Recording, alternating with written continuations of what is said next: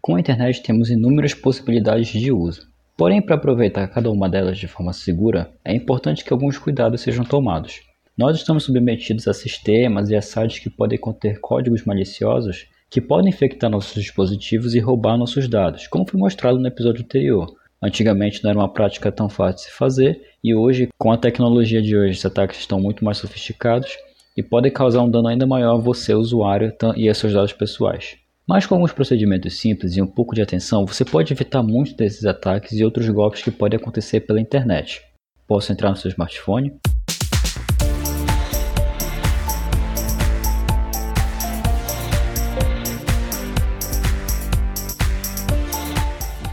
Se você me permite, muitíssimo obrigado. Meu nome é Petros Davi e este é a versão beta sobre dicas de segurança na internet. Bom, hoje eu vou trazer só um recado que é para indicar a você que você acesse o site também do versão beta e principalmente o link da postagem desse episódio, porque lá vai ter um texto também complementando o que eu vou comentar no episódio de hoje, bem como as imagens que também podem te ajudar a entender um pouquinho melhor do que eu estou falando durante o episódio. Então o link é versãobeta.confiante com i no final com.br barra dicas traço segurança. Recados dados, vamos ao episódio dessa semana.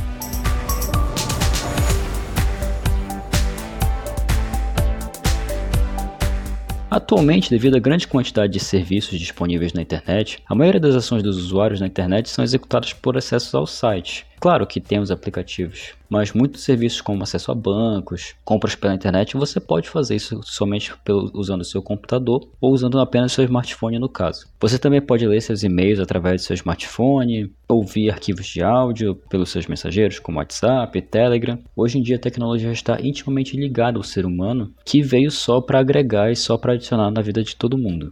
Para atender essa grande demanda que estava surgindo com o início da internet e com as coisas que vinham surgindo ao longo do tempo, foram incorporados mais funcionalidades para melhorar as aparências das páginas, não só dos sites, mas dos aplicativos para celular, e novos recursos de navegação foram sendo desenvolvidos e novos serviços foram disponibilizados. Estes novos recursos e serviços, infelizmente, não passaram despercebidos por pessoas mal intencionadas, que viram nele novas possibilidades para coletar informações e aplicar golpes pela internet. Vou apresentar agora alguns desses recursos e serviços que foram adicionados com o tempo, assim como os riscos que eles representam e os cuidados que você pode tomar ao utilizá-los.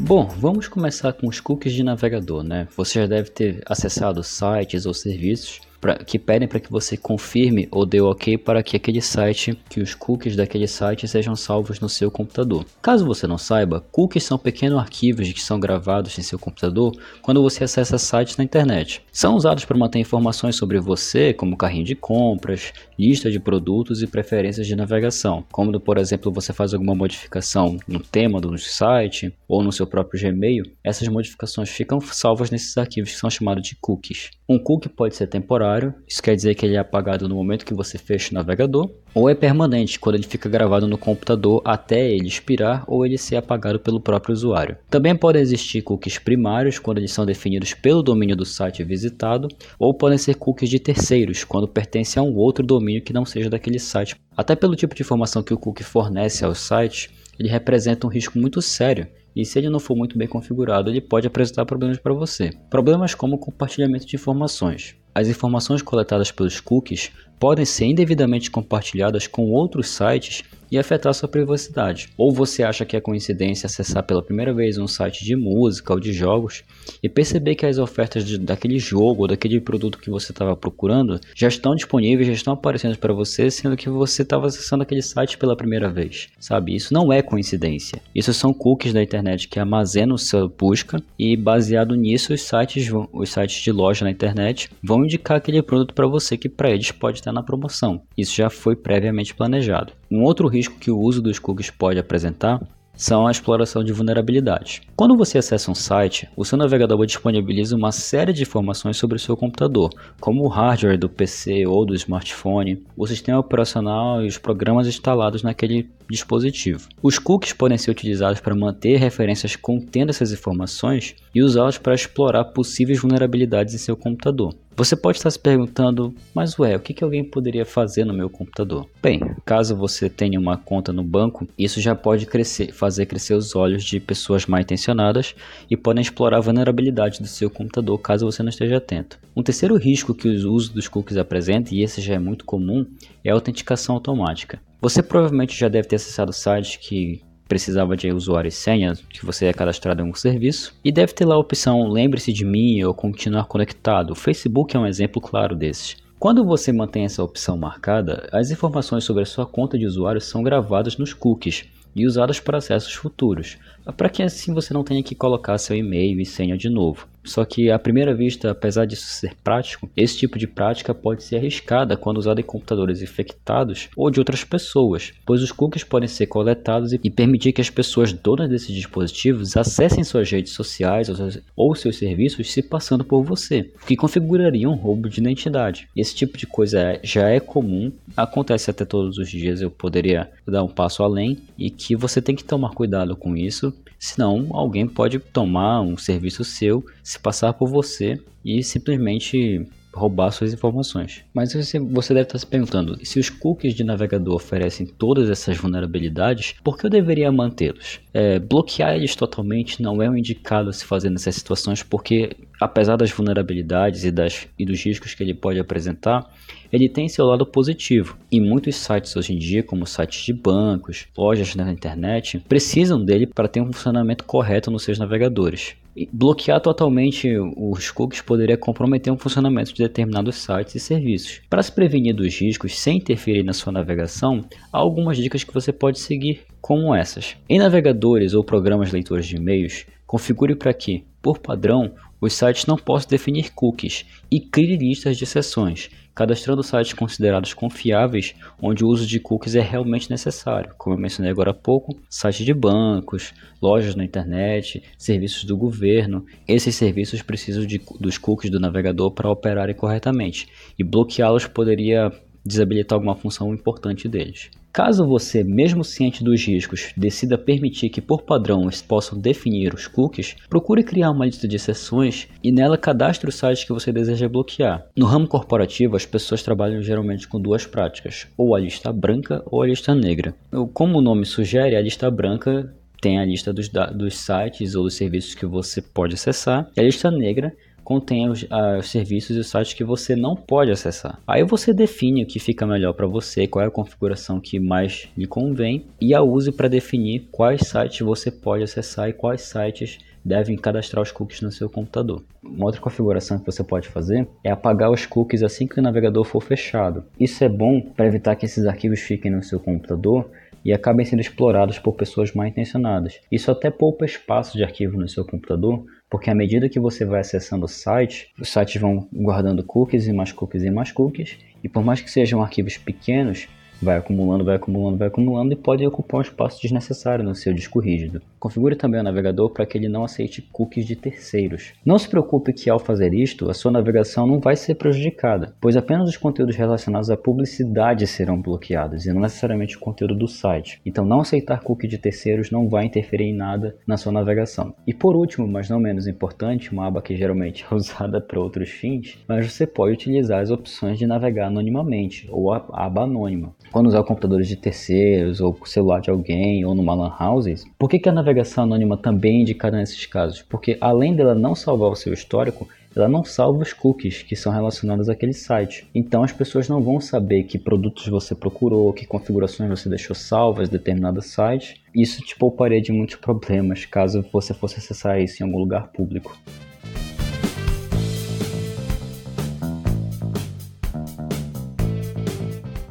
Agora vamos falar um pouco dos plugins e complementos e extensões de navegador. Os complementos ou os plugins e extensões para navegador são programas geralmente desenvolvidos por terceiros, não é pela empresa que desenvolve o navegador, e que através dele você pode adicionar algumas funcionalidades extras ao seu navegador, como por exemplo um leitor de feed RSS. Muitas das vezes o leitor de feed RSS já é adicionado por padrão, o Opera já tem isso, o Mozilla já tem isso também, mas alguns navegadores como o Internet Explorer podem não ter esse tipo de funcionalidade por padrão e os plugins, os complementos vêm justamente para resolver esse problema. Esses programas, na maioria das vezes, são disponibilizados em repositórios, onde podem ser baixados livremente ou alguns desses plugins são comprados. Alguns desses repositórios, que na maioria das vezes é pela empresa que desenvolveu o software daquele navegador. O Google Chrome é o maior exemplo disso, já que mantém uma loja hoje em dia do Google Chrome que contém vários plugins e várias funcionalidades extras para o Chrome. Esses repositórios fazem um controle muito rígido sobre os programas antes de torná-los públicos. Outros utilizam classificações diferentes ao tipo de revisão que aquele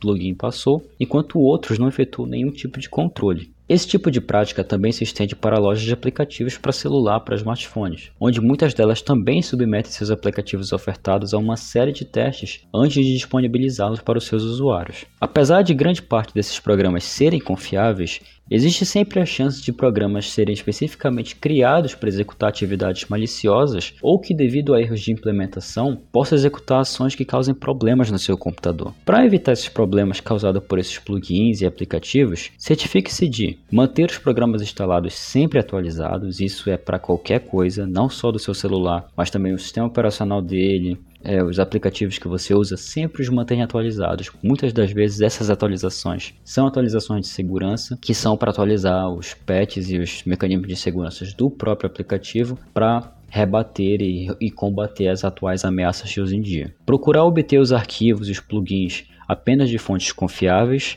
não vá caçar esses plugins em fóruns ou em outros sites. A maioria, se não quase todos os navegadores possuem uma loja que fornece esses tipos de plugins, então é mais seguro você baixar diretamente deles. Utilizar programas que foram bastante baixados pelos usuários e que tenham sido bem avaliados. Muitos desses repositórios possuem sistemas de classificação, não só os repositórios dos plugins para navegador, como também as lojas de aplicativo para smartphones. Esses repositórios baseiam-se em quantidade de estrelas, concedidas de acordo com as avaliações dos usuários que foram recebidas ao longo do uso. Procure selecionar aqueles com mais estrelas, aqueles de 5 ou 4 estrelas. Também é importante ver os comentários que as pessoas deixam nessas revisões, para que assim você saiba como que funcionou com determinada pessoa, se apresentou problemas para algum smartphone ou se quebrou o sistema de algum Android. Então é sempre importante não só ver quais são os aplicativos que foram muito bem avaliados, mas ver os comentários também sobre aquele aplicativo. Ser cuidadoso ao instalar programas que ainda estejam em processo de revisão. Por quê? Principalmente programas em versão beta, olha aí o Inception,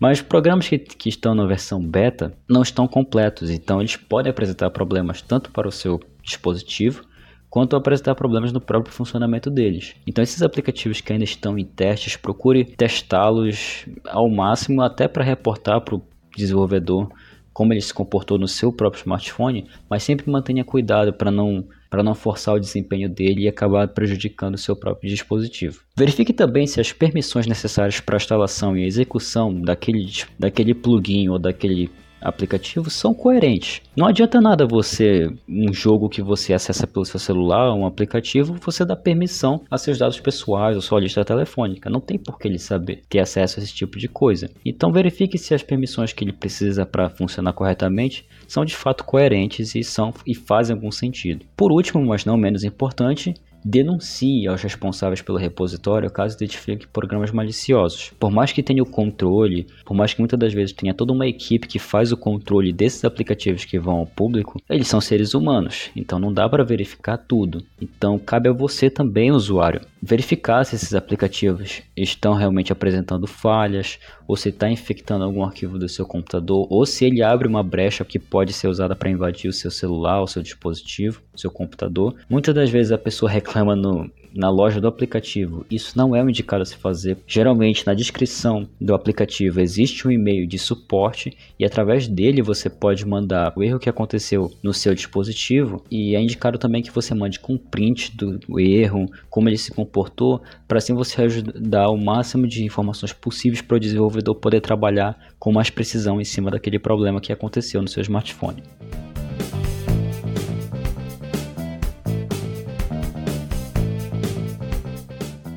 Bom, agora vamos para um que você deve conhecer, que são os clientes de torrent, que são aqueles aplicativos e aqueles programas que permitem que os usuários compartilhem arquivos entre si através do peer-to-peer, -peer, que é aqueles arquivos torrent que você baixa seus filmes, séries e músicas. Um exemplo desses aplicativos você já deve conhecer, é o BitTorrent, e um que eu costumo usar que é o Transmission. Só que nem tudo é um mar de rosas e alguns riscos relacionados ao uso desses aplicativos são o acesso indevido, caso ele seja mal configurado ou possua vulnerabilidades, inclusive o próprio uTorrent já foi identificado que ele tem uma vulnerabilidade muito séria. O cliente torrent pode permitir o acesso indevido a diretórios e arquivos do seu computador. Afinal, você precisa salvar esses arquivos que você está baixando através do torrent para algum lugar. Se ele for mal configurado, esses arquivos de torrent e esses aplicativos podem abrir brechas para que seu computador seja invadido. Os arquivos que são distribuídos por torrent podem conter também códigos maliciosos e assim infectar o seu computador ou permitir que ele seja invadido, que geralmente é o que acontece quando você baixa alguma coisa através de sites que não são tão confiáveis. E uma das coisas graves também que é a violação de direitos autorais. A distribuição não autorizada de arquivos de música, filmes, textos ou programas protegidos por lei de direitos autorais é pirataria e, portanto, é uma prática criminosa. E uma nota pessoal aqui, honestamente, eu acho que é uma prática que não se justifica mais. Existem vários serviços hoje em dia, tanto de música, de filmes, temos hoje em dia Netflix, várias outras empresas que fornecem fornecem conteúdo de multimídia, de filmes, séries e jornais e músicas a um preço acessível. Então hoje em dia não se justifica mais a pirataria. Ok, você vai pagar por um recurso, mas quando você percebe que você tem suporte, você tem pessoas que podem te atender em determinados problemas, e esse tipo de suporte é necessário e ele é muito reconfortante, porque se você baixar simplesmente por torrent aquela sua série favorita e tiver numa qualidade ruim ou tiver infectado, a quem você vai recorrer? O seu antivírus? E se ele não detectar essa ameaça e acabar infectando seu computador? É um caso a se pensar, não acha? Apesar do torrent ser muito mal visto por conter esse tipo de risco e o cenário não ser dos melhores, os clientes de torrent são úteis para uma variedade de coisas. E algumas medidas podem proteger você de infectar seus dispositivos, como mantenha sempre seu cliente torrent atualizado e bem configurado, certifique-se também de que um anti-malware esteja instalado e atualizado e utilize sempre para verificar qualquer arquivo que você baixar através de torrent. O anti-malware nesse sentido é para evitar aqueles vírus que têm códigos maliciosos, porque tem o cavalo de Troia, tem vários tipos de vírus. Esse, o anti-malware, ele evita especificamente arquivos que contêm códigos maliciosos, que chamam de worms, que são os vermes, que vão para infectar seu computador, que que vão para parar algum tipo de serviço ou tornar ele mais lento, que ele acaba se replicando e pode diminuir o desempenho do seu computador. Então certifique-se de manter sempre um anti-malware instalado no seu computador.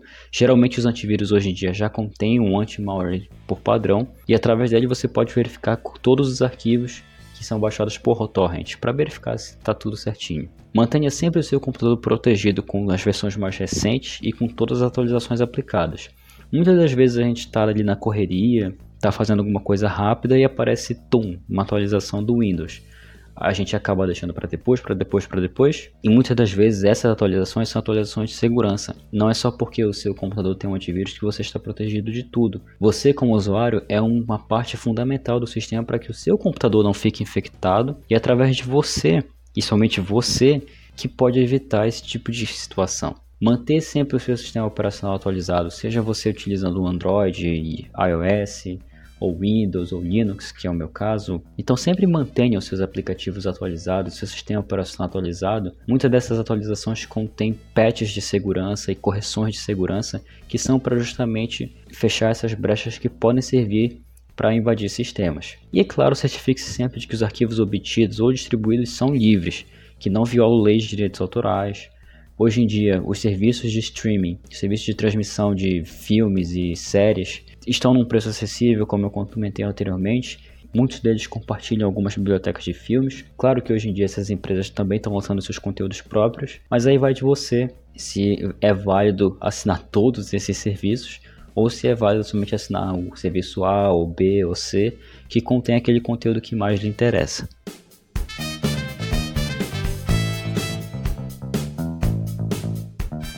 Então é isso, gente. Esse foi um episódio mais curtinho, mais didático sobre dicas de segurança na internet. Eu espero ter esclarecido algumas dúvidas suas sobre como funciona determinada situação na internet, o que são os cookies, que hoje em dia a gente vê tanto esses avisos nos sites que a gente acessa. Claro que eu deixei muitas dicas de fora e poderia falar de muitas outras coisas, mas a ideia aqui é sempre manter curtinho e preciso para que você tenha uma informação de qualidade e que não fique maçante, que seja uma situação proveitosa aqui e que acima de tudo você pode ouvir ali no intervalo do café, ali na hora do almoço. E esses riscos que nos cercam todos os dias é, são reais, mas que através dessas medidas de segurança você pode evitar a maioria deles. Eu espero que você tenha gostado desse episódio e nos vemos na próxima segunda-feira. Até lá!